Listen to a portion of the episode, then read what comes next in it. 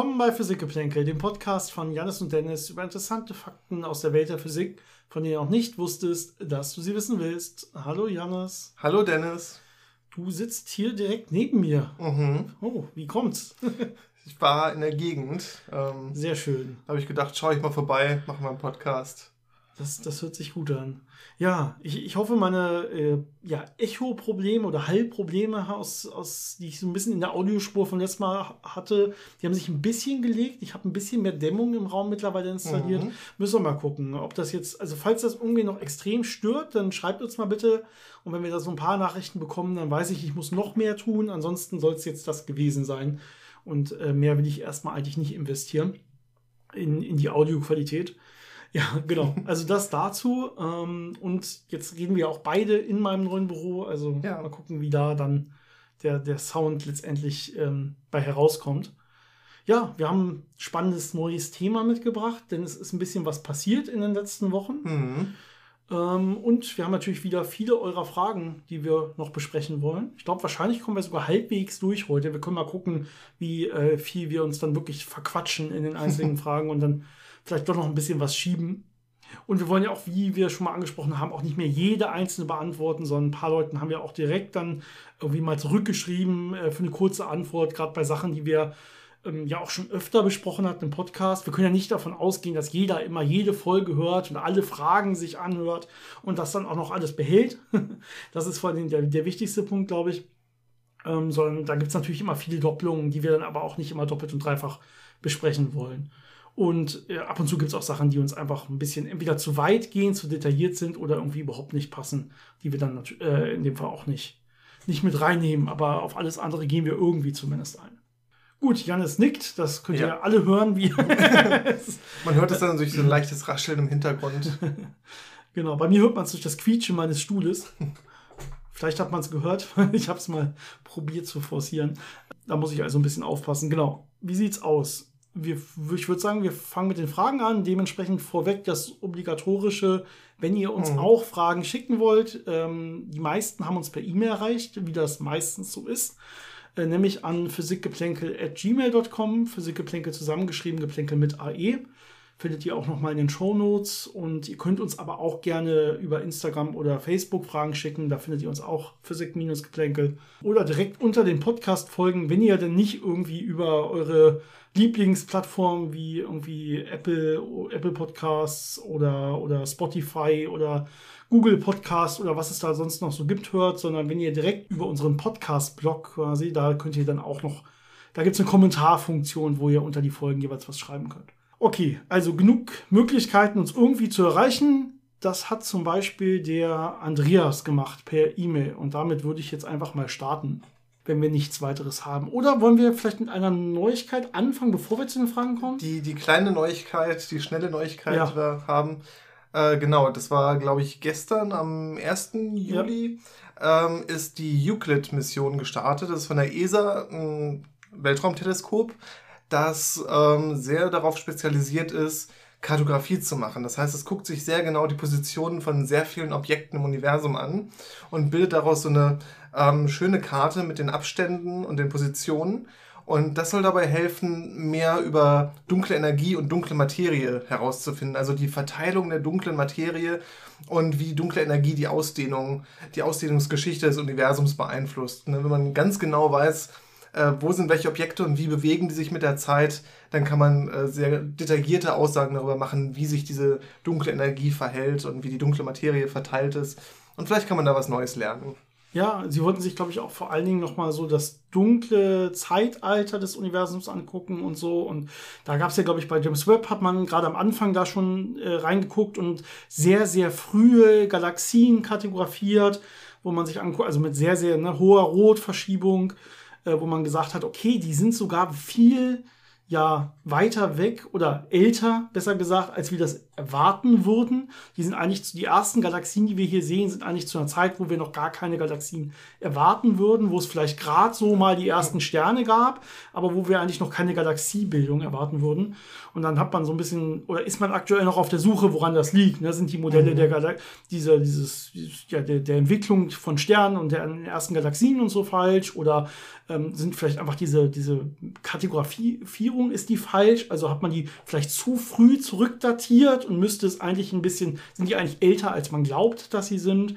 Da hat man relativ hohe Federbalken noch in den Daten gehabt von James Webb. Und da kann man jetzt vielleicht auch noch mal mit reingucken jetzt mit, ja. mit, mit der neuen Mission. Also da erwarten uns dann irgendwann spannende Daten. Ja, okay, gut, dann äh, die kleine News vorweg schnell abgehandelt. und da gab es ja auch noch kein Ergebnis. Das war ja gerade der Missionsstart. Da können wir vielleicht mal irgendwann spannend drüber reden, wenn es dann dazu Ergebnissen kommt. Gut, also dann zurück zur Frage von Andreas. Ähm, er hat eigentlich zwei Fragen gestellt. Äh, Andreas, die erste Frage, glaube ich, haben wir in den letzten Folgen öfter beantwortet. Da geht es um Informationsparadox bei schwarzen Löchern und mit der Hawking-Strahlung. Ich glaube, da haben wir ausführlich drüber geredet. Ansonsten nochmal die Folgen nachhören. Ähm, aber deine zweite Frage ist, glaube ich, ganz interessant. Du schreibst, dir ist aufgefallen, dass sich viele Dinge in der Natur und in der Physik sehr ähnlich sehen, obwohl sie erstmal scheinbar nichts miteinander zu tun haben. Deine Beispiele, zum Beispiel eine Simulation der Verteilung der dunklen Materie im Universum, die sieht sehr ähnlich aus zu Neuronen im Gehirn oder zu Mooswurzelgeflechten. Ähm, und die Frage ist jetzt, gibt es da irgendwelche, ja, vielleicht mathematischen Ursachen oder irgendwelche ja, Wirkungen, die auf verschiedenen Größenordnungen oder an verschiedenen Objekten irgendwie gleich sind? Oder ist das wirklich einfach irgendwie Zufall und das Gehirn bzw. die Mustererkennung des Gehirns täuscht ein? Ja, ich glaube, das ist schon mal ein großer Faktor, dass die Mustererkennung unseres Gehirns da vielleicht nicht so ganz äh, gut unterscheiden kann, wenn es da signifikante, aber nicht unbedingt äh, großem Aussehen äh, zu findende Unterschiede gibt. Ne? Also zum Beispiel, wenn ich mir verschiedene Graphen angucke, also solche ähm, quasi Bäume und wo ich äh, Knoten habe und Verbindungen zwischen diesen Knoten, ähm, dann sieht da vieles, glaube ich, relativ ähnlich aus, auch wenn das mathematisch teilweise sehr unterschiedliche Eigenschaften haben kann. Ne? Also wenn ich mir so mhm. Netzwerke angucke oder so, da kann man sich, glaube ich, schon leicht vertun mit unserer menschlichen Intuition. Ähm, aber natürlich gibt es da auch noch andere Hintergründe, dass äh, wenn man einfache Gesetzmäßigkeiten hat, die das Bilden von Strukturen beeinflussen, dass die sich oft schon sehr ähnlich sind von ihren grundlegenden Abhängigkeiten von Variablen und dass dann, äh, wenn man solche ja, solche Strukturbildung hat aus solchen Zufallsprozessen, dass dann schon irgendwo sehr ähnliche Muster rauskommen können. Das ist dann, glaube ich, schon zu erwarten ja, zum Beispiel, wenn irgendwie, wenn man Sachen betrachtet, die von Kräften abhängig sind, die zum Beispiel mit R Quadrat, also mit dem Abstand zum Quadrat abfallen oder so, ne, dann äh, sieht man irgendwie, ja, das kann die Kraft auf großen Skalen machen und auf kleinen Skalen. Und wenn ich mir dann irgendwelche großen Gebilde, die sich entwickeln, angucken und kleine Gebilde, die sich entwickeln, dann werden da irgendwie Ähnlichkeiten äh, automatisch aufgrund dieser ja, dieser selben Verhaltensweise der Kräfte einfach vorkommen. Auch selbst wenn es andere Kräfte sind. Einfach nur, wenn sie unter, wenn sie, wenn sie eben äh, ähnlich oder gleich schnell zum Beispiel abfallen äh, oder ähnlich stark sind, ähm, nur auf verschiedenen Größenordnungen eben wirken. Und ja, aber letztendlich kann man sagen, sowas sind dann letztendlich trotzdem nur Zufälle und eben nicht eine, da ist keine tiefere, kein tieferer Sinn oder keine tiefere, ja, physikalische Idee hinter, die das dann irgendwie erklären würde ähnlich hat man das ja auch bei solchen Optimierungsproblemen. Ne? Wenn ich ein, ein, Netzwerk bauen möchte, das möglichst effizient Knoten miteinander verbindet, dann werde ich immer auf die gleichen oder auf sehr ähnliche Lösungen kommen. Ob ich jetzt als Mensch anfange, Städte irgendwo hinzubauen und die durch Straßen zu verbinden, oder ob ich jetzt ein Schleimpilz bin, der sich irgendwo auf einem Substrat möglichst effizient verteilen möchte, um Nahrung zu finden. Ja. Da gibt es ja sehr schöne Beispiele, dass so Schleimpilze, die ähm, auf so ja, Substraten wachsen, die gewisse Ähnlichkeiten mit äh, topografischen Karten von Ländern haben, dass die sehr gut die Straßennetze nachbilden durch ah, ihre krass. Form, ja. weil das einfach äh, ein optimales äh, äh Geflechtgebilde ist, was eben Strecken und, und Abstände möglichst verkürzt. Ne? Also da, da sieht man dann, dass die gleichen Ziele ne, oder diese gleichen äh, Optimierungsprobleme dann sehr ähnliche Lösungen äh, hervorbringen. Ja, Okay, das war spannend, das wusste ich auch nicht mit den Pilzen. Ah, okay. Ich hoffe, das hat die Frage äh, von dir, Andreas, äh, ganz gut beantwortet. Die nächste Frage hat uns dann von Albert auch per E-Mail erreicht. Vielen Dank. Äh, Finde ich auch eine spannende Frage. Er fragt allgemein über die Spektralanalyse und auch vielleicht auch wieder mal eine, eine, ganze Folge drüber machen können mit Geschichte und verschiedene Arten und so weiter. Können wir, glaube ich, machen. Äh, kommt auf jeden Fall erstmal auf unsere Liste. Aber eine konkrete Frage hat er auch mitgebracht. Und zwar, wo liegen eigentlich die Möglichkeiten und Hindernisse bei der Entdeckung von komplexen Molekülen und Strukturen mit Hilfe der Spektralanalyse oder Spektroskopie. Das heißt, ähm, im Prinzip, wo liegt es beim Kleinen? Also zum Beispiel, seine Beispiele sind so DNA, Viren, Bakterien vielleicht auch. Er fragt, warum sind eigentlich überhaupt zum Beispiel noch Blutproben nötig? Könnte man nicht einfach durch den Raum laufen mit so einem Laserspektrometer, Spektrographen und einfach mal gucken, welche Arten von Viren da in der Luft sind durch Spektroskopie und dann sagen, ja, der hat zum Beispiel hier Corona oder der hat es nicht. Warum muss man da Blutproben nehmen oder andere Art Speichelproben, wie auch immer? Und warum geht das nicht einfach per Spektroskopie? Ja, das ist eine sehr interessante Frage. Ähm, Spektroskopie basiert ja meistens darauf, dass ich Licht von einer bestimmten Wellenlänge habe und dann gucke, wie sehr es absorbiert wird oder gestreut wird oder wenn ich etwas anrege, in welchen Wellenlängen es abstrahlt. Und das ist ja immer davon abhängig, welche Energieniveaus in diesem Material drin sind. Zum Beispiel, wenn ich jetzt ein einzelnes Atom habe, äh, dann habe ich ja da die Elektronenhülle und diese Elektronen können gewisse Energiezustände annehmen und das entspricht immer genau gewissen Energieabständen, wenn ich da Anregungen und Abregungen mache.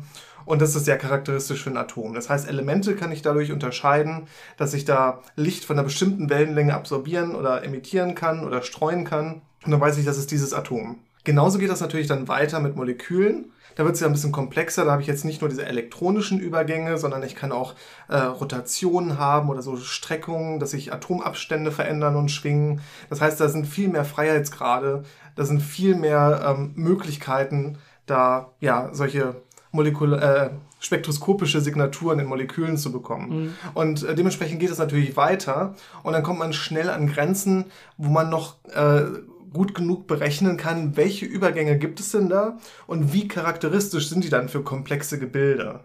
Und irgendwann wird das, glaube ich, dann äh, derzeit so kompliziert, dass man es eben nicht mehr unterscheiden kann oder dass man so viele Spektrallinien haben müsste, um äh, gewisse Sachen zu unterscheiden, die einfach aus so vielen äh, verschiedenen Atomen und Molekülen zusammengesetzt sind. Ja. Da ist es dann einfacher, wenn man sich die äh, Verteilung von Atomen in einem Stoff anguckt. Das ist ja dann äh, das, was man mit Massenspektrometrie macht, wo man das Ding einfach aufbricht und guckt, welche äh, Bruchstücke kann ich da identifizieren und äh, von welchem Ausgangsprodukt können die denn stammen. Das ist dann ein bisschen einfacher, als das mit äh, Spektroskopie zu machen. Mhm. Natürlich versucht man da hinzukommen und ähm, ja, bestimmte Stoffe kann man auch spektroskopisch schon sehr gut identifizieren. Das macht man auch teilweise mit Sprengstoffen zum Beispiel, dass man die mit äh, äh, Laserspektroskopie äh, aus einer Entfernung identifizieren kann und sagen kann, okay, da sollten wir nicht hin, da gibt es diese Probleme. Aber das sind immer noch relativ äh, einfache ähm, chemische Bestandteile. Also es ist noch nicht die ganze Komplexität von DNA. Und bei DNA ist ja auch das Problem, dass die chemische Zusammensetzung ziemlich äh, ähnlich ist und es dann auf die räumliche Anordnung mhm. von diesen Basenpaaren ankommt. Und die spektroskopisch zu finden, ist, glaube ich, nicht möglich. Ja weil man da eben diese räumliche Auflösung bräuchte. Es würde uns ja nicht helfen zu sagen, da sind irgendwelche Viren im Raum, sondern man müsste ja genau sagen, welche Art von Viren jetzt genau. da im Raum sind. Weil irgendwas hat man bestimmt immer in der Luft, wenn ein ja. Wartezimmer voll mit Menschen ist. Aber genau, das hilft einem in dem Fall nicht weiter. Da muss man so präzise sein, das ist schwierig zu erreichen. Ich meine, da kann man ja diese, das ist ja nicht wirklich Spektroskopie, aber wenn man dann so mit, mit äh, Röntgen- oder Elektronenmikroskopen äh, sich die Streuung von Strahlung an den ja an den ähm, Strukturen selber anguckt, dann kann ich äh, hinterher herausfinden, wie ist denn der, der physische Aufbau davon, mhm. nicht der chemische Aufbau, sondern der physische Aufbau und kann da relativ viel drüber lernen, was es ist. Und das andere, was man natürlich sehr viel nutzt, was auch so ein bisschen Spektroskopie beinhaltet, ist, dass man Adapter baut, die an bestimmte Sachen anheften können, zum Beispiel an bestimmte Viren sich anlagern können und an alle anderen nicht.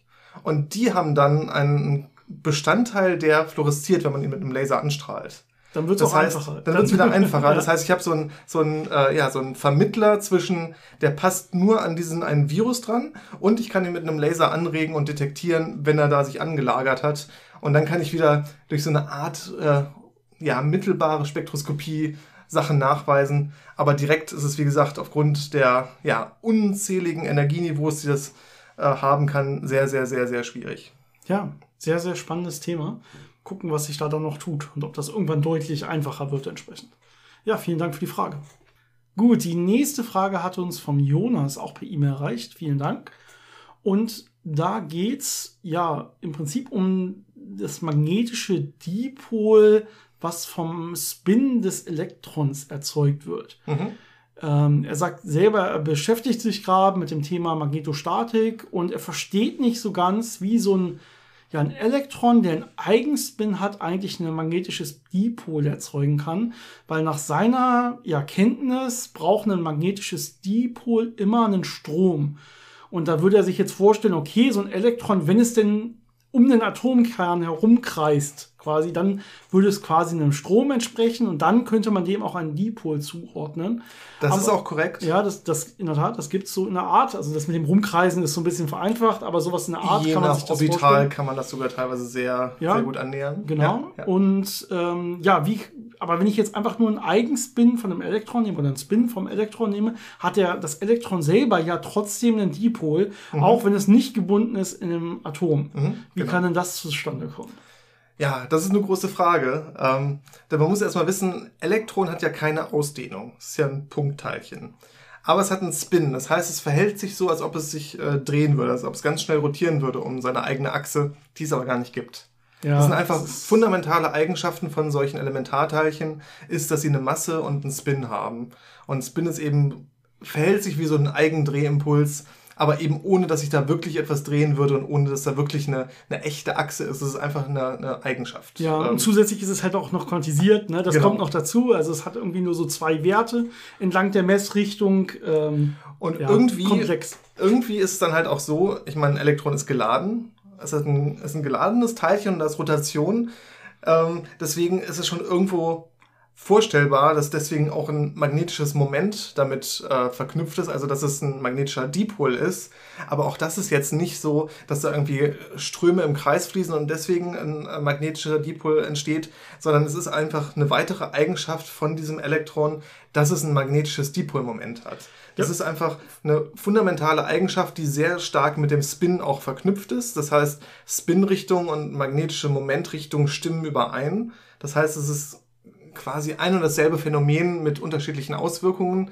Aber man kann da eben nicht darüber reden, was da auf kleinen Skalen passiert, weil es einfach ja. Eigenschaften von einem Punktteilchen sind. Aber vielleicht können wir noch mal mit der einen Aussage oder mit der einen Vorstellung aufräumen, dass äh, überhaupt geglaubt wird, dass man einen Strom zwingend braucht, um ein magnetisches Dipol zu haben.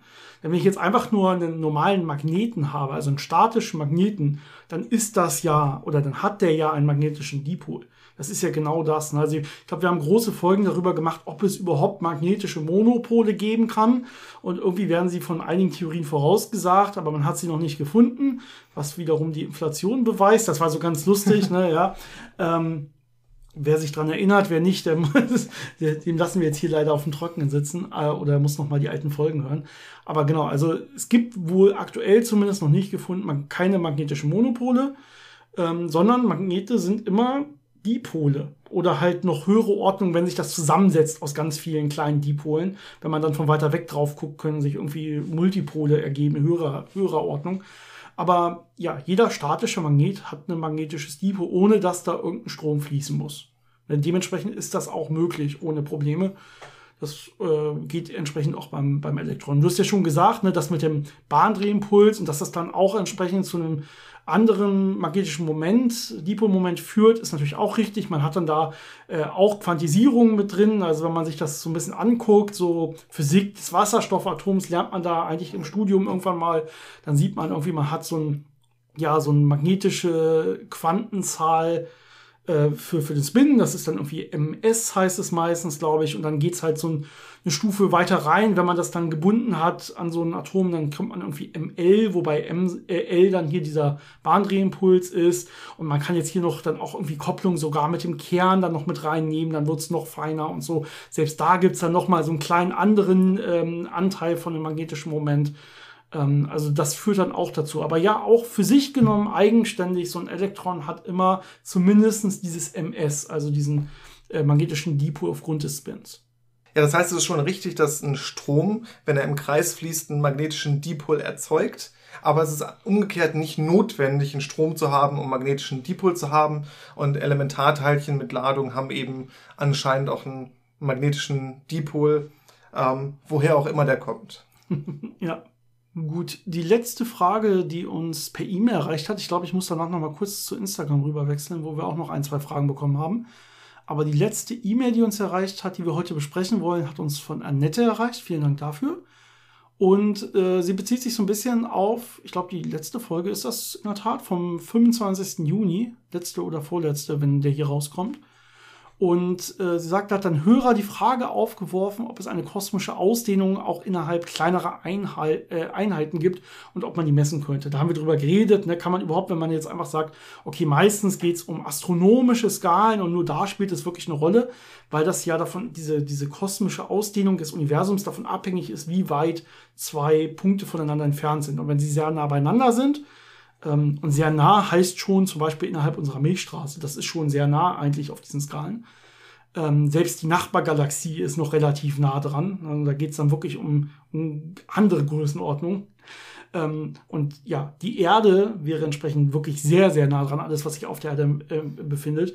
Das würde man quasi nicht messen können. Aber natürlich würde es entsprechend auch diesen Gleichungen unterliegen und, äh, unterliegen und auch dann sich voneinander entfernen, wenn das auch untergeht im Rauschen von allen anderen Effekten, die wir hier so auf der Erde äh, haben. Und sie sagt jetzt, selbst wenn es diese Ausdehnung geben würde, könnte man sie doch nicht, auch theoretisch nicht messen, weil sich ja auch die Messinstrumente entsprechend mit ausdehnen müssten. Also wenn jetzt, wenn ich einen Zollstock habe und der wächst, der zeigt einen Meter an und der Zollstock wächst einfach mit, dann würde er auch in einer neuen, größeren Skala wieder einen Meter anzeigen und alles hätte sich nur gleichermaßen vergrößert und keiner könnte jemals, wenn man im System selber ist, feststellen, ob es sich überhaupt vergrößert hat, sondern man könnte es irgendwie nur von außen feststellen. Ist das so oder wie könnte man das oder wie können wir das aktuell überhaupt messen? Weil das ist eine Frage, die betrifft ja nicht nur das Kleine, sondern die betrifft ja auch das Große. Mit demselben Argument kann man ja auch, könnte man ja auch nichts messen bei Objekten, die viel, viel weiter weg sind. Und dasselbe Argument betrifft ja auch Gravitationswellendetektoren. Da hat man das auch öfter gehört, diese äh, Frage, ja, wie funktioniert das denn, wenn der Maßstab mitgestreckt wird? Das Interessante ist, ähm, es gibt zwei Antwortteile auf diese Frage. Der Maßstab wird ja nicht wirklich mitgestreckt. Denn wenn der Raum sich ausdehnt, heißt das ja nicht, dass auch alles, was sich in dem Raum befindet, mit ausdehnt. Denn es wirken ja zwischen den ganzen Bestandteilen von zum Beispiel einem Lineal äh, elektromagnetische Kräfte und die wirken eben lokal dieser Raumausdehnung entgegen. Das heißt, mein, der Raum dehnt sich aus, aber der Maßstab wird trotzdem so zusammengehalten auf dieser charakteristischen Längenskala, wo diese Kräfte wirken und ist dann eben im Vergleich zum Raum verkürzt. Ja. Und damit kann man eben dann, könnte man dann messen, dass da sich was verändert hat. Genau, das ähm, heißt, ganz kurz nochmal, um das vielleicht zusammenzufassen, ne, das Lineal würde sich gar nicht strecken, weil im Prinzip, das Lineal wird ja eh zusammengehalten durch diese elektromagnetischen Anziehungen der Moleküle untereinander, die das Lineal ausmachen. Und die wollen weiterhin genau denselben Abstand einhalten wie vorher. Das heißt, der Raum würde sich irgendwie leicht, ganz, ganz, ganz, ganz leicht jetzt hier in dem Fall ausdehnen irgendwie. Das Lineal, diese elektromagnetischen Kräfte wirken aber dagegen. Das heißt, das Lineal bleibt trotzdem gleich groß. Und man wurde jetzt, äh, das, dasselbe war für alle anderen Sachen, die gerade zum Beispiel elektromagnetisch gebunden sind. Ne? Das heißt, klar, wenn ich jetzt irgendwie zwei Objekte habe, die im Universum freifallend irgendwo äh, äh, ungebunden sind mit sehr großem Abstand, dann habe ich diesen Effekt eben nicht. Dann sieht man eine Abstandsveränderung. Aber bei allem, was irgendwie gerade mit viel, viel stärkeren Kräften gebunden ist, also irgendwie mit Molekül Molekülbindung, Atombindung und so weiter, da werde ich, äh, das wird sich nicht voneinander entfernen. Das wird viel stärker sein. Das ist ja das interessante ähm, Prinzip gewesen bei diesen äh, Resonant Bar Detektoren, die man für Gravitationswellen am Anfang benutzt hat. Diese großen Zylinder oder Kugeln, ähm, wo eben der Raum sich streckt und staucht und dass eben auch die Kugel oder den, den Zylinder mitstrecken oder stauchen möchte da nicht so super erfolgreich mit ist, aber es trotzdem so ein bisschen schafft und es damit anregt zu schwingen. Mhm. Ne? Weil es eben diese Abstände lokal versucht zu ändern, die aber dagegen halten und dann hat man da eben Energie übertragen. Und das ist ja dieser eine Weg. Ja, das ist halt vielleicht, wenn du es wenn ansprichst, also man hat irgendwie einen großen Zylinder Und da läuft jetzt eine Gravitationswelle durch, so, so ist die Idee. Und die macht jetzt genau das, was wir jetzt auch bei dieser kosmischen Expansion sehen würden. Die verzerrt irgendwie diesen Raum. Das heißt, die streckt den Raum in eine Richtung, staucht sie irgendwie in die andere Richtung dazu. Und genau, wie du gesagt hast, ne, die Kräfte wollen aber den Zylinder so halten, wie er ist. Mhm. Und das heißt, da gibt es irgendwie so ein Gegenspiel von Kräften. Und ja, was passieren würde, ist, der würde so bleiben, wie er ist, aber er würde kurz angeregt werden, kurz schwingen und dann wieder in seine Ausgangslage aber zurückkommen, genau. in der er vorher war. Und dieses Schwingen, das wollte man messen. Das war so die Idee damals, bevor man dann Laserinterferometer dafür genommen hat. Und das ist genau der zweite Punkt, wie man Abstände messen kann, mit Hilfe von Licht. Das heißt, ich schicke Licht irgendwo hin reflektiere es und schicke es wieder zurück und messe die Zeit, die das Licht gelaufen ist. Und Licht bewegt sich ja immer mit Lichtgeschwindigkeit in äh, vernünftigen Inertialsystemen lokal. Und das bedeutet, wenn ich das time, wie lange dieses Licht gelaufen ist, kann ich wirkliche Abstände messen. Also diese richtigen, im, im äh, Fachjargon nennt man das ein Proper Distance in der Relativitätstheorie. Das ist der wirkliche Abstand zwischen zwei Objekten oder zwischen zwei Ereignissen in dieser Raumzeit. Und dieser Abstand wird sich eben ändern, wenn der Raum sich ausdehnt. Und das sehe ich dann eben daran, dass das Licht plötzlich länger gelaufen ist. Ja. Und das Licht wird nicht in der Art dann mitgestreckt, dass es diesen Unterschied nicht sehen würde, sondern weil die Lichtgeschwindigkeit immer konstant ist, aber diese wirkliche Strecke sich verändert hat, wird das Licht jetzt länger brauchen, um die Strecke zu laufen und das kann ich eben messen. Genau, das heißt, die Lichtlaufzeit ist eigentlich mal perfektes Lineal, was sich nicht äh, verändert, wenn der Raum darunter sich ausdehnt. Das heißt, ja, mit Licht kann man solche Sachen genau messen, deswegen macht man es ja auch genauso äh, mit entweder Laserinterferometern oder wenn man sich jetzt kosmisch mir das Ganze angucke, dann schaue ich mir Licht an von Objekten, die sehr, sehr weit entfernt sind und gucke mir eben die Lichtlaufzeit an und wie die sich verändert, äh, je nachdem, wie schnell sich ein Objekt von uns entfernt oder eben nicht entfernt. Gut, dann, wie gesagt, scrolle ich einmal rüber zu Instagram. Da haben uns, wie ich das sehe, wirklich noch zwei Fragen erreicht. Die erste kommt von Andreas. Vielen Dank dafür. Und er hat auch eine Frage zum Elektron, über das wir gerade schon mal geredet haben. Und zwar sagt er, die Aufenthaltswahrscheinlichkeit des Elektrons beim Kern ist ja null, also beim Atomkern. Aber könnte es theoretisch möglich sein, dass das Elektron durch oder in den Kern reintunnelt? Falls ja, welche Auswirkungen würde das mit sich bringen? Vielleicht kann ich mal anfangen. Mhm. Ähm, also erstmal, wäre die Aufenthaltswahrscheinlichkeit vom Elektron im Kern null, dann würde es keine Möglichkeit geben, dass man da rein oder durchtunnelt. Aber sie ist nicht null. Sie ist größer als null im Kern und genau deswegen ist es auch möglich. Es gibt ähm, ja, zum Beispiel auch in der Natur, ich meine, wir haben sehr, sehr viele Atome und sehr, sehr viele Elektronen. Deswegen ist das durchaus was, was man sieht. Es gibt zum Beispiel etwas, das nennt sich Elektroneneinfang. Da gibt es dann so einen umgekehrten Beta-Zerfall, nennt sich das, das da passieren kann. Und das ist genau sowas. Da ist ein Elektron, das einfach halbwegs zufällig in den Kern reintunneln kann. Und ähm, ja, Beta-Zerfall ist ja einfach eine Elektronenstrahlung durch eine Umwandlung im Kern, die dann also Elektronen, die aus dem Kern quasi rauskommen. Und da jetzt hier Elektronen in den Kern reintunneln, also in den Kern reinkommen und da dann entsprechend zu einer anderen Umwandlung führen von äh, Neutronen und Protonen, ist das dann auch ja, so ein umgekehrter Beta-Zerfall. Und da passiert genau das. Also das ist etwas, was man, die, die Auswirkungen sehen wir, die können wir messen und das passiert durchaus. Die Aufenthaltswahrscheinlichkeit ist nicht für alle Elektronen null, aber es gibt natürlich Elektronen, für die ist sie null. Oder nah bei null. Ja, oder nah bei null. Ne? Also es gibt, kommt ja auf die Orbitale an, genau. Äh, je nachdem, was man da hat. Aber zum Beispiel, wenn wir das einfachste Atom wieder nehmen, das Wasserstoffatom, dann habe ich ja einen Atomkern, also ein Proton, und da habe ich ja mein eines Elektron, was da so rumschwirrt. Und wenn das jetzt im niedrigsten energetischen Zustand ist, dann ist die Aufenthaltswahrscheinlichkeit von dem Elektron so kugelförmig verteilt, also so, so ähm, ja, kugelsymmetrisch verteilt, Entschuldigung, nicht, nicht kugelförmig, sondern kugelsymmetrisch verteilt, aber mit einer signifikanten Aufenthaltswahrscheinlichkeit im Kern. Ja. Das heißt, es ist wirklich relativ häufig im Kern zu finden. Und woran man das sieht, ist ja, das Elektron hat ja ein äh, magnetisches Dipolmoment, ähm, ein Dipol, wie wir eben schon erwähnt haben. Aber auch das Proton als geladenes Teilchen hat einen magnetischen Dipol. Mhm. Und diese beiden Dipole können natürlich jetzt miteinander interagieren. Und das können sie am besten, wenn die beiden Teilchen sehr, sehr nah beieinander sind. Und das ist gerade in dem niedrigsten Energiezustand im Wasserstoffatom der Fall, weil hier eben die Aufenthaltswahrscheinlichkeit im Kern relativ groß ist. Ja. Das heißt, da habe ich äh, einen sehr großen Einfluss von dem sogenannten Kernspin, von dem Protonenspin im Kern, von dem Atom, auf die Energieniveaus vom Elektron.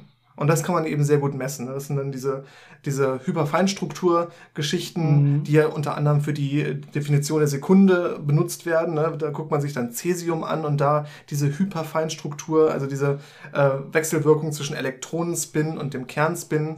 Und ja, das ist was, äh, was einfach vor allem dadurch funktioniert, weil eben das Elektron sich quasi sehr oft im Kern aufhält, aufhält ähm, mit dieser Wahrscheinlichkeitsverteilung. Ja, man muss dann ja immer die Superposition von allen möglichen Wahrscheinlichkeiten nehmen, um dann diese effektiven Felder nachher zu berechnen. Und deswegen ist es gar nicht so wichtig, wann ist es da jetzt wirklich, sondern einfach nur, wie oft ist es da im Durchschnitt denn zu finden und was hat das dann jetzt für eine Auswirkung. Das ist ja das, was dann letztendlich ja immer gemacht wird.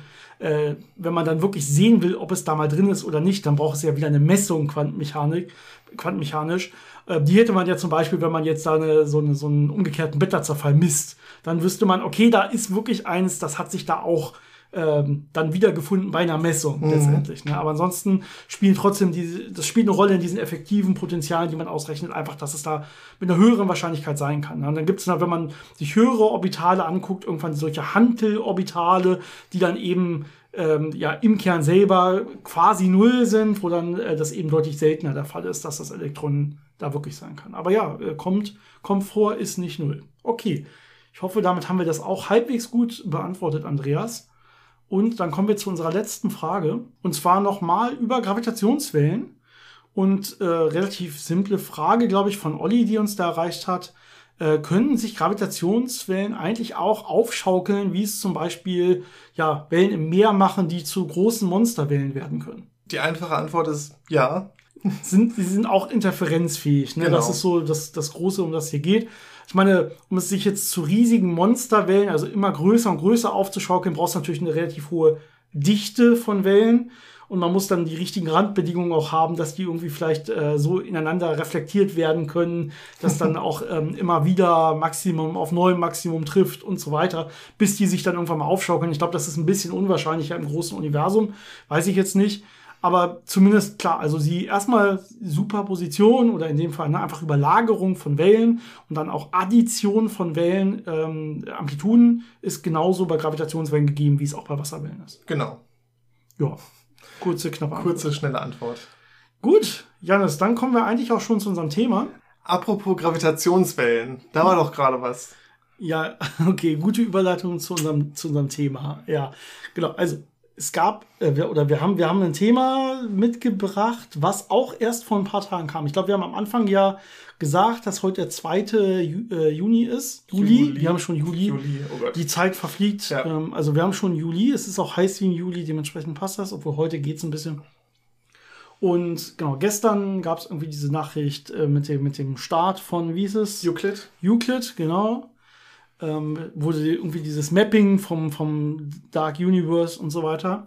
Und vor ein paar Tagen, ich glaube am 29.06. Mhm. entsprechend, das müsste ja 6. gewesen sein, genau, ähm, kam eine andere Meldung, nämlich eine große Auswertung, 15 Jahre lang Nanograph oder Nanograph.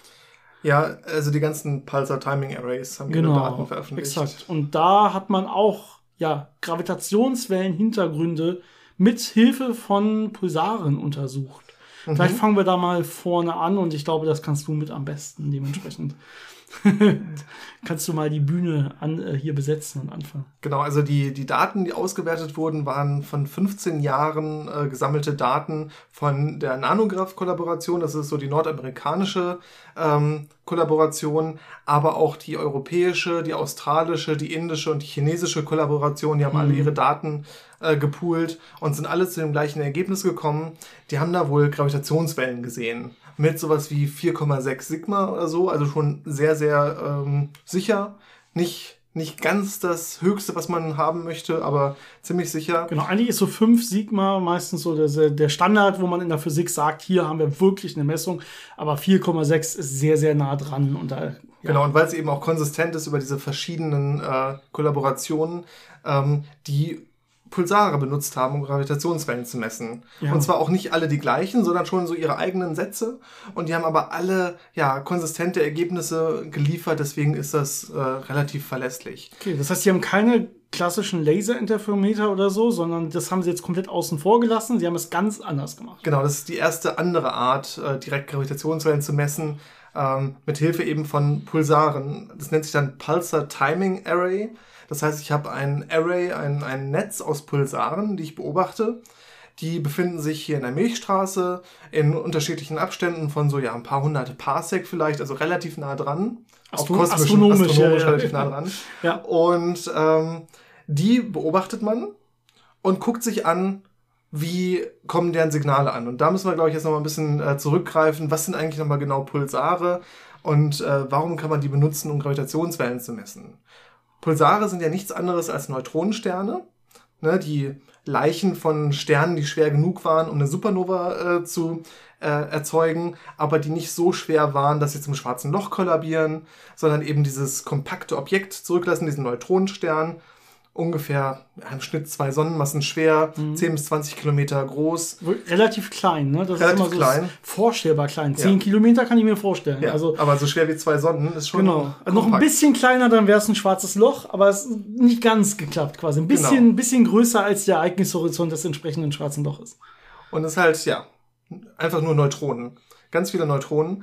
Und das Interessante ist eben, ähm, wenn so eine Sonne, die ja relativ groß ist, einen Drehimpuls hat, also die dreht sich mit einer gewissen gemütlichen Geschwindigkeit. Und jetzt ist das ganze Material aber zusammen äh, geknallt, komprimiert, kollabiert auf 10 Kilometer. Und wir wissen ja, Drehimpulserhaltung gilt. Dann habe ich ja jetzt plötzlich einen ganz anderen Radius. Das heißt, Radius wird kleiner, kennen wir von der Pirouette. Die Drehgeschwindigkeit muss viel größer werden. Ja. Das heißt, diese Dinger drehen sich dann plötzlich extrem schnell. Und äh, so die extremsten Fälle, die wir haben, die drehen sich 700 Mal in der Sekunde um ihre eigene Achse. Ja. Das heißt, ich habe immer noch 10 Kilometer oder 20 Kilometer Durchmesser und es dreht sich jetzt 700 Mal in der Sekunde um die eigene Achse. Das ist wahnsinnig äh, schnell, das ist wahnsinnig viel Rotationsenergie, die da drin steckt. Hört sich für mich schon fast nach relativistischen Effekten an Da bei den man schon- Geschwindigkeiten. Das wird schon äh, interessanter. Ja. Ja. Und das andere, was sie natürlich haben, ist, so eine Sonne hat ja auch ein Magnetfeld. Und dieses Magnetfeld bleibt auch erhalten. Aber jetzt wieder der gleiche Effekt. Ähm, ich habe dieses Produkt aus Magnetfeldlinien und der Oberfläche der Sonne und das bleibt irgendwie erhalten. Jetzt habe ich aber plötzlich eine viel, viel kleinere Oberfläche. Das heißt, die Dichte von diesen Magnetfeldlinien wird eben extrem groß. Das heißt, ich habe extrem starke Magnetfelder, die da sind. Und die äh, können eben Materie sehr, sehr stark beschleunigen und dadurch zu Emissionsmechanismen führen. Und typischerweise hat man dann bei äh, einigen von diesen Pulsaren ja so es sieht aus wie so ein Leuchtturm. Das strahlt in zwei Richtungen relativ stark fokussierten äh, Strahl ab. Da sind wir wieder bei unserem Dipol von vorhin. Ne? Das, ist, das sieht so ein bisschen so aus, genau. Und äh, typischerweise ist die Emission im Radiowellenbereich, also relativ langwellig. Ähm, man kann es aber auch im Gammastrahlenbereich haben. Also da gibt es unterschiedlichste Emissionsmechanismen. Und ja, wir hatten ja gesagt, die drehen sich sehr schnell. Das heißt, die rotieren irgendwie. Und dieser äh, Emissionskegel, der wieder wie so ein Leuchtturm, äh, streift so durchs Universum. Und wenn jetzt diese Pulsare richtig ausgerichtet sind, streift dieser Kegel über die Erde. Mhm. Das ist bei einigen der Fall. Und dann sehen wir eben so ein regelmäßiges Signal hier ankommen. Und äh, eben weil die sich so schnell drehen, sind diese Pulse sehr kurz und sehr häufig. Das heißt, äh, das nennt sich dann teilweise Millisekundenpulsare, wenn die eben ja Pulse mit so äh, Millisekundenabständen haben. Das ist sehr, sehr kurz und sehr schnell. Dann sieht man dieses regelmäßige Signal eben in solchen Radioteleskopen auftauchen. Das wurde das erste Mal äh, 1967 von Jocelyn Bell beobachtet. Damals gab es so diese Annahme, Nicht schlecht, Dennis, du hast nichts, äh, um das mal allen zu sagen hier, du liest hier nicht ab oder so, ne? Wir reden hier komplett frei, ohne Vorbereitung, aber du hast solche Daten drauf. Äh, großes ne, Lob ne? hier, ja, ja. ähm, die hatte das damals in den Daten gefunden. Und da gab es dann so diese Annahme, dass es den Little Green Man gab, also Außerirdische, die eben diese extrem äh, ja, extrem stabilen Signale, extrem stabil gepulsten Signale aussenden würden. Ja. Und dann hat sich aber herausgestellt, äh, es sind diese Neutronensterne, die sich sehr schnell drehen, also diese Pulsare. Aber das ist das Wichtige, das du jetzt schon angesprochen hast, ne? extrem stabil. Das ist, Genau. darum, darum geht's. Und wie stabil das ist, das ist wirklich faszinierend. Das ist, also die, sagen wir mal, die aktuell am besten äh, stabilisierten Atomuhren sind noch ein bisschen besser. Aber so diese Standard-Atomuhren, die man benutzt für äh, die Definition der Sekunde, die haben eine ähnliche Stabilität wie diese Emissionsprofile von den Pulsaren. Das heißt, die Pulsare haben extrem hohe Stabilitäten in ihren Pulsen. Und das kann man eben nutzen als ein Timing-Instrument. Das heißt, die geben einen Takt vor. Und wenn sich jetzt nichts dazwischen ereignet, zwischen dem Pulsar, der seine Pulse wegschickt, und äh, hier auf der Erde, wo wir die kriegen, sollten die alle sehr, sehr, sehr regelmäßig ankommen. Und das sehen wir in den meisten Fällen. Aber manchmal über lange Zeiträume fangen die Pulse dann an, ein bisschen länger auseinander zu sein oder wieder ein bisschen näher zusammenzukommen. Und das sind eben die Effekte von Gravitationswellen, die jetzt hier mit sehr großen Wellenlängen von eben ein paar hundert Parsec oder Frequenzen im ja, Nanohertzbereich vorbeikommen und den Abstand zwischen uns und diesen Pulsaren strecken und stauchen. Und Ja. das kann man eben dann aus diesem Datensatz äh, rausfiltern. Okay, das heißt, das sind Gravitationswellen bei viel, viel kleineren Frequenzen, als man das jetzt zum Beispiel mit den Laserinterferometern gemessen Genau. hat. Das, das sind offensichtlich Gravitationswellen auch von ganz anderen Ursprung dann. Genau, die Laserinterferometer sind ja so im Audiobereich, ne, so bei 100 Hertz bis einem Kilohertz. Deswegen hat man immer gesagt, man hört das Universum jetzt, Genau. ne, weil man es genau diese Signale auch abspielen konnte und im Audiobereich dann einfach anhören konnte. Und ja, so im Nanohertzbereich, da- das ist so auf Jahrzehntenskalen läuft da so eine Welle einmal komplett durch. Also das ist ganz andere Größenordnungen. Und wie du schon sagst, die Objekte sind dann andere. Und ähm, was man vielleicht dazu sagen muss, man hat jetzt nicht einzelne Objekte beobachten können, wie man das ja aktuell bei den Interferometern tut, wo man sieht, ah, da waren zwei schwarze Löcher, die haben sich umkreist und sind verschmolzen, sondern man hat eher so einen gesamten Hintergrund aus ganz vielen Signalen aus allen möglichen Richtungen. Und da ist natürlich die interessante Frage, was für Objekte sind das denn? Das heißt, man hat einen niederfrequenten Gravitationswellenhintergrund. Genau. So ein komplettes Hintergrundrauschen. Das ganze Universum scheint gefüllt zu sein von so ganz hochfrequ äh, äh, niedrigfrequenten Gravitationswellen. Was vorher schon viel spekuliert wurde und es gibt auch viele Theorien dazu, wo die dann herkommen können. Da können wir gleich in Ruhe drüber reden, ob es dann da jetzt Aufklärung gab oder nicht. Ähm, aber ähm, erstmal, dass das so ist, war vorher nicht bekannt und nicht klar. Und das konnte jetzt wirklich eben mit diesem 4,6 Sigma oder so ziemlich deutlich gezeigt werden. Es gibt offensichtlich wirklich so einen Gravitationswellenhintergrund im ganzen Universum. Ja, und der Aufwand war natürlich schon immens. Ne? Man hat jetzt über 15 Jahre Daten gesammelt von insgesamt 68 Pulsaren verteilt auf äh, die Milchstraße. Man hat da so die großen Radioteleskope benutzt, unter anderem das Arecibo-Teleskop, das ja mittlerweile leider zerstört ist ne, auf Puerto Rico. Dann so, also jetzt von der Nanograph-Kollaboration zum Beispiel auch das Green Banks-Teleskop in äh, ist das West Virginia oder Virginia, irgendwo im Osten der USA. Auch riesiges Radioteleskop. Und äh, das Very Large Array, ich glaube, das steht in Chile. Also auch so ein riesiges Radioteleskop-Array. Und äh, ja, die anderen äh, ähm, Kollaborationen haben natürlich auch ihre Radioteleskope. Zum Beispiel die europäische Kollaboration äh, hat das Radioteleskop in Effelsberg, das ist in der Eifel. Das ist auch relativ äh, groß. Äh, Ja, bestimmt vergleichbar zum Very Large Teleskop. oder auch nicht. also Na, das ist schon, ja. ist schon äh, äh, massiv. Ja, auf jeden Fall, die haben sich alle zusammengeschlossen Genau. und die haben alle die Daten miteinander jetzt verglichen und, und darüber riesen Statistiken gemacht.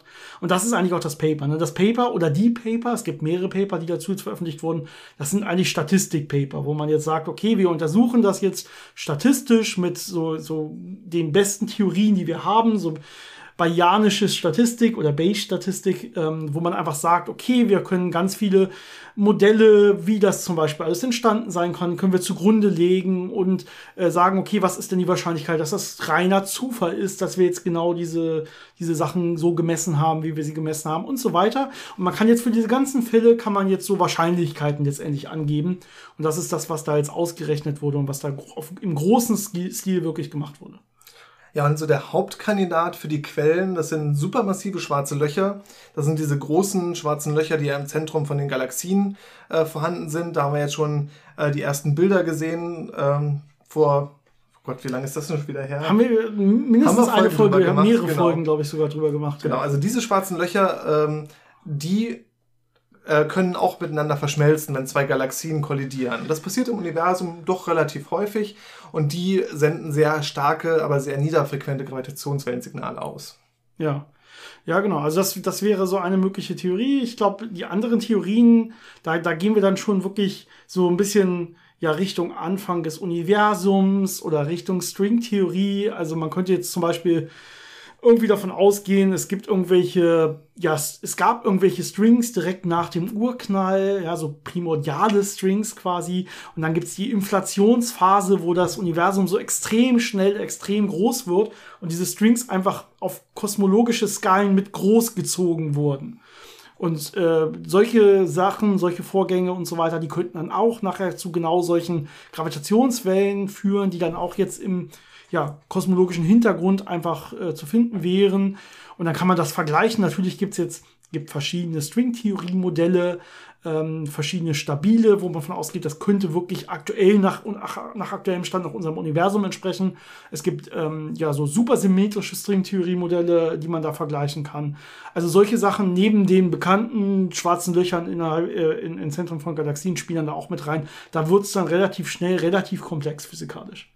Genau, jetzt kann man natürlich gucken, passt das ganz gut zu den Modellen, welche Parameter kann man da vielleicht annehmen, welche Parameter kann man ausschließen.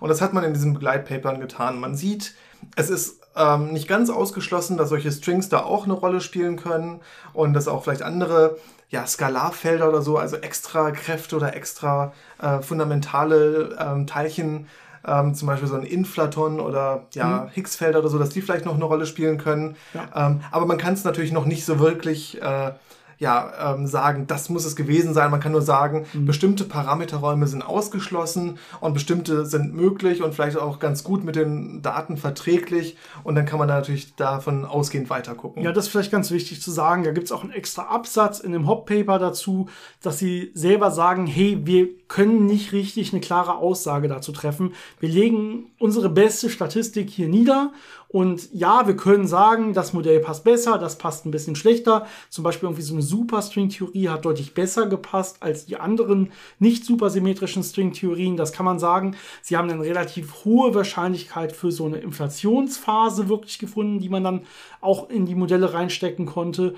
Ähm, übrigens auch sehr, ja, überraschend teilweise ein bisschen, weil irgendwie diese, diese Idee der Inflation, die ja ähm, nicht unbedingt zwingend notwendig ist in dem ja, äh, Lambda-CDM-Modell, was man so standardmäßig hat, also in dem Urknall-Modell, in der Urknalltheorie, die aktuell so drin ist, da muss die Inflation nicht unbedingt eine Rolle spielen, sie kann eine Rolle spielen.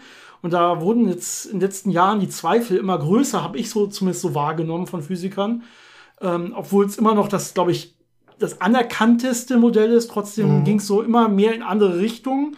Und da wurde jetzt ein bisschen wieder das Ganze untermauert, weil da die Wahrscheinlichkeiten relativ hoch waren, auch für, aber wie gesagt, sie wollten extra explizit keine konkreten Aussagen dazu treffen. Ja, und ähm, ja, zu, so, zu sowas können sie durchaus dann Aussagen treffen. Die, das und das ist ein bisschen wahrscheinlicher, das ist ein bisschen unwahrscheinlicher. Ähm, wie gesagt, diese, diese anderen nicht supersymmetrischen String-Theorien haben sie so ein bisschen ausschließen können, eigentlich schon. Und sie können dann, sie könnten letztendlich aber sagen, für alle diese ja, Theorien, die sie geprobt hat, die sie geprüft haben, die sie in die Modelle gepackt haben, finden sie Parameterräume, die, per, oder die ziemlich perfekt die Daten eigentlich erklären könnten und beschreiben können. Ja, das ist immer, wir haben halt viele, viele Freiheitsgrade in diesen Modellen, in diesen Theorien. Äh, und ähm, es ist gar nicht so klar, also es kann sein, dass irgendeine Stringtheorie unser, unser Universum beschreibt, aber selbst wenn das so wäre, wüssten wir noch nicht genau, wie da manche Parameter aussehen, also ne, wie die Größe der Strings ist, wie die Quantelung der Energien der Strings ist und so weiter, jetzt um sich das vorstellen zu können. Meistens sind die Parameter da ein bisschen mathematischer, ohne dass man sich das direkt vorstellen kann, bildlich. Ähm, aber solche Sachen müsste man ja dann irgendwie auch noch mit, ja, aus Messungen quasi mit reinbringen. Und da konnten sie jetzt für jede dieser einzelnen Theorien quasi sagen, okay, diese Theorie würde unsere Daten erklären in dem und dem Parameterraum, also mit der und der Stringgröße und so weiter, jetzt so als Erklärung. Ähm, und das hilft vielleicht auch schon mal zumindest innerhalb dieser Theorien dann das Ganze wieder ein bisschen zu fokussieren, mhm. äh, die Forschung und äh, dann auch da genauer hingucken zu können. Aber was sie auf jeden Fall, wie gesagt, da wollten sie aktiv extra keine großen ja, Aussagen zu tätigen. Gibt es extra diesen Absatz zu. Auch wenn sie das so ein bisschen beschreiben, das ist wahrscheinlicher, das ist nicht so wahrscheinlich. Diese eine Aussage, die du am Anfang getroffen hast, die treffen sie schon. Nämlich, sie konnten mit ziemlich sicherer Wahrscheinlichkeit sagen, es gibt diesen Gravitationswellenhintergrund. Also das ist quasi die eine Erkenntnis, die jetzt wirklich gesichert oder halbwegs gesichert hervorgeht ähm, nach physikalischen Maßstäben halbwegs gesichert. Ich glaube, nach den meisten anderen Wissenschaften würden sagen, das ist mit 4,6 Sigma äh, komplett gesichert. Da haben wir ja schon relativ hohe Maßstäbe, was, äh, was solche Messungen angeht. Und entsprechend, genau, also das ist schon mal interessant und eine komplette Neuigkeit, eine komplette Neuerung, äh, die man eben vorher nicht wusste. Und jetzt nach den Ursprüngen zu suchen, äh, wird dann jetzt auch die Aufgabe sein von den nächsten Teleskopen und den nächsten Array-Auswertungen und so weiter. Ja, das heißt, wir Laserinterferometer-Leute sind nicht mehr die einzigen, die Gravitationswellen direkt gemessen haben, ja. sondern es gibt noch eine zweite Gruppe mit, ich glaube, auf den Papern sind genauso viele Leute drauf, also es ist auch eine riesige Kollaboration von Leuten. Ja. Ähm, ja. Aber es ist sehr spannend und, und es ist vor allem, diese Idee ist einfach genial, dass man Dinge, die im Weltall vorhanden sind, nutzen kann, um damit eben diese extremen feinen Messungen zu machen auf so einer Präzision, ähm, mit diesen Pulsaren. Ja, dass die, überhaupt so präzise ja. sind, ist ja schon so ein wirkliches Phänomen, ne? dass man sagen kann, die sind so präzise in ihrem Timings, also in, in ihrer, in, in, ihrem Abstand, wie dieser Puls hier ankommt, dass ich äh, kleinste Verschiebungen schon erklären muss, weil ich alles andere ausschließen kann. Da muss man natürlich drauf aufpassen, wie immer. Genau. Dass ich diese kleinsten Änderungen, äh, dass ich da dann schon Rückschlüsse Schlüsse machen kann auf eine Gravitationswelle, die da irgendwie durchgelaufen sein muss. Das ist wirklich interessant. Gut, ich glaube, wir haben auch äh, nichts Großes mehr vergessen. Ähm, die, wie gesagt, die Suche nach den Ursprüngen, die beginnt jetzt erst mhm. wirklich. Mhm. Und wenn da sich Neuigkeiten tun, werden wir euch wie immer äh, informieren, gerade weil uns das Thema auch sehr am Herzen liegt, gerade mit Gravitationswellen ja. und so. Ne? Und Ursprung des Universums, Inflationsphase, Stringtheorie, all das steckt ja mit drin, weil das alles mögliche Ursachen sind für diesen Gravitationswellenhintergrund. Und äh, das wird auf jeden Fall spannend. Wir scheinen die ja halbwegs gut messen zu können. Entsprechend kann man jetzt auch wirklich da präziser werden in der Suche. Und das ist wirklich ein sehr aktiver Forschungsbereich. Und ja, ich glaube, dementsprechend war es das diese Woche wieder. Und ja, Janis nickt dementsprechend, wie immer, hört ihr das sehr, hört, ne? sehr laut, das Knistern des Nickens. Und wir hören uns hoffentlich alle in zwei Wochen dann entsprechend wieder. Habt eine wunderschöne Zeit. Bis zum nächsten Mal.